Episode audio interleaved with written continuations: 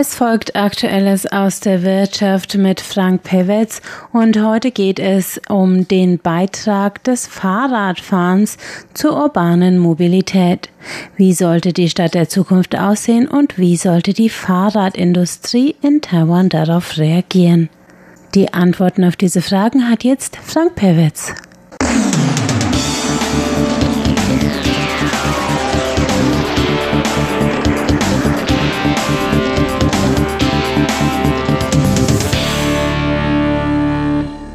Herzlich willkommen bei Aktueller Maus der Wirtschaft. Es begrüßt Sie Frank Pewitz. Heute geht es um die große Frage des Fahrradfahrens in der Stadt der Zukunft, um den Beitrag, den das Fahrradfahren bei der urbanen Mobilität leisten kann. Diskutiert wurde dies von Experten auf dem Taipei Cycle Forum. Das Forum und auch die Cycle Show, die fand natürlich nicht während der Corona-Pandemie statt. In diesem Jahr fiel nämlich alles aus. Es handelt sich um das Forum des Vorjahres. Allerdings haben die dort diskutierten Anliegen nichts an ihrer Aktualität verloren. Das Forum war mehrteilig angelegt. Auf dem letzten Teil Teil des Forums, dem Future City Forum, einem sehr breit aufgestellten interdisziplinären Forum. Da trafen sich mit Morten Cabell von der Copenhagenize Design Company aus Dänemark, dem früheren Bürgermeister Kopenhagens, der mit dazu beigetragen hat, die Stadt zur fahrradfreundlichsten der Welt zu machen, und mit Kevin Main, dem CEO des Verbandes der Fahrradindustrien Europas, zwei einflussreiche Vertreter der Fahrradwelt und auch der Fahrradumwelt. Kopenhagen wird als weltweiter Trendsetter bei der Gestaltung fahrradfreundlicher, auf Nachhaltigkeit bedachter Städte gesehen. Auch der Bereich Fahrradkultur wurde angesprochen. Auch da war mit Jan van Saanen aus Utrecht ein Vertreter eines weiteren mit einer fortschrittlichen Fahrradkultur ausgestatteten Landes präsent. Ferner war noch Rich Conroy von Bike New York anwesend. Bike New York bietet weltweit das größte Bildungsprogramm rund ums Fahrradfahren, um Sicherheit und Zuversicht beim Fahrradfahren an. Darunter fällt dann auch der Aspekt der Wartung von Fahrrädern. Die Programme werden zudem kostenlos angeboten. Doch wie soll diese Stadt der Zukunft aussehen? Dieses Nachdenken könnte zu einer größeren Verschiebung hinsichtlich unserer Art und Weise des Zusammenlebens führen und auch die Entwicklung der Fahrradindustrie beeinflussen.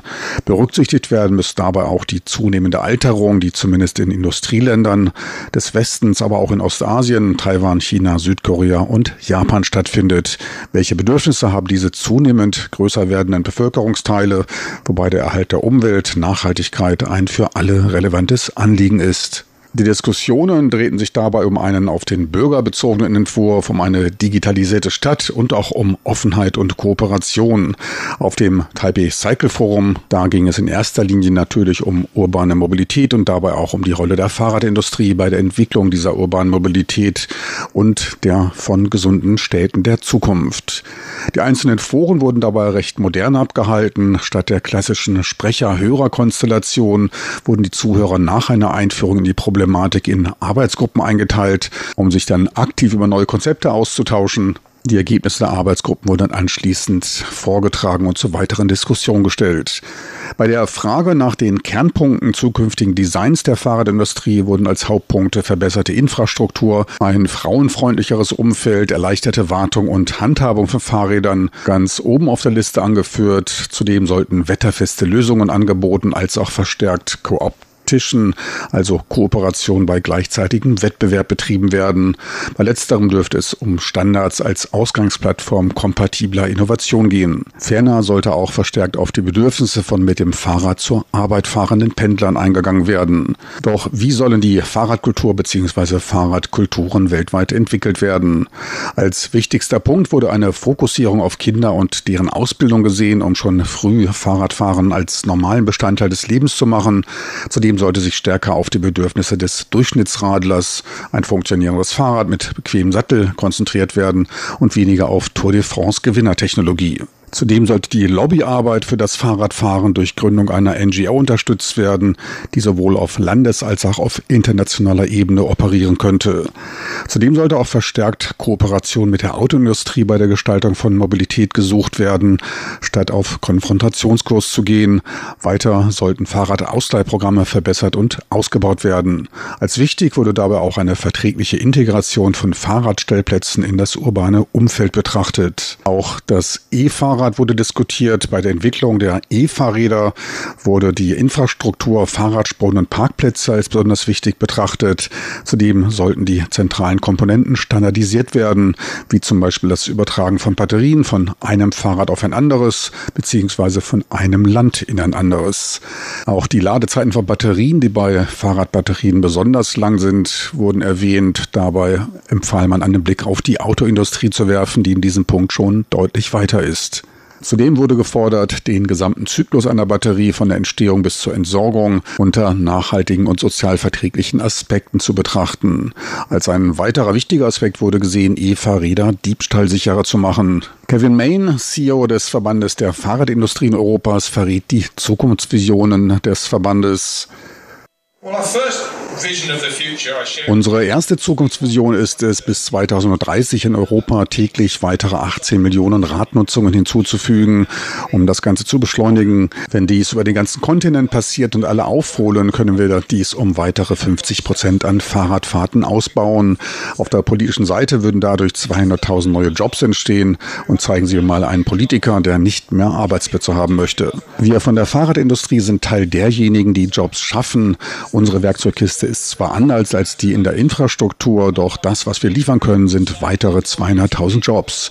Und ich verspreche Ihnen, diese Jobs werden wir nicht hier in Taiwan stehlen, sondern es wird sich um neue Jobs handeln. Dafür wollen wir Investitionen von der Regierung sehen, die in Bauprojekte und Designjobs fließen werden. Und wir rechnen damit, dass weitere 50 Millionen verkaufte Fahrräder E-Bikes sein werden. E-Bikes sind der Renner. Auf den wichtigsten Märkten verzeichneten sie Wachstumsraten von 30 Prozent. Wichtigstes Antriebsmoment ist es dabei, das Radfahren für andere Gruppen interessant zu machen. Wir glauben, dass die Fahrradwelt bis 2030 elektrisch sein wird. We think the 2030 cycling world will be electric. Er räumte zwar ein, dass die Umgestaltung in autofreie Städte oder Stadtzentren auch auf Widerstand stoße und nicht reibungslos verlaufe, allerdings auch etliches an Chancen biete und die Stadtzentren fußgänger- und familienfreundlicher machten. Auch für Taiwan hatte er bei der Umwandlung in eine verkehrsfreundlichere Stadt einen Tipp bereit. Hier in Taiwan gibt es auch intelligente Leute, die sich damit beschäftigen.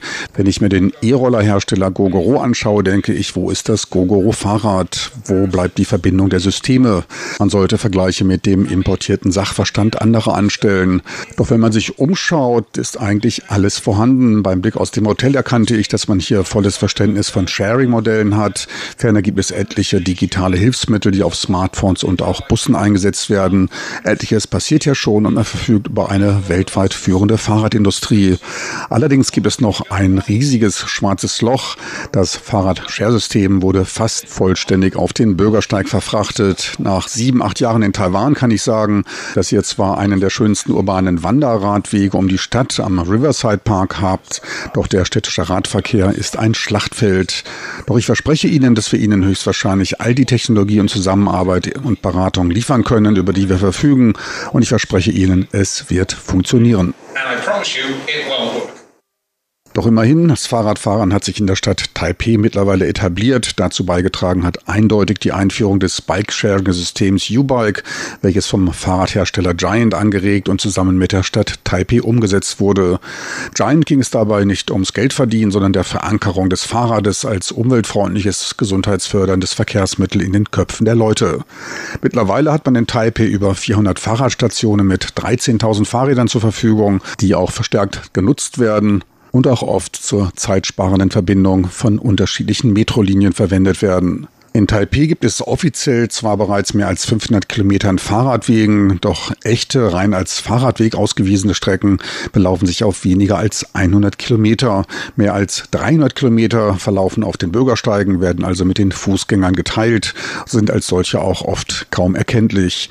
Weitere gut 100 Kilometer lang ist der Fahrradwanderweg um den Riverside Park. Für die Fahrradnutzung in der Stadt besteht also noch ordentlich Luft nach oben. Ein gutes die U-Bike-Nutzung kommt gut an. Jedes U-Bike wird fast neunmal täglich benutzt. Meine lieben Zuhörer, so viel für heute aus aktuellem aus der Wirtschaft, so viel für heute zur urbanen Mobilität und Fahrradfahren. Besten Dank fürs Interesse. Am Mikrofon verabschiedet sich von Ihnen Frank Pewitz.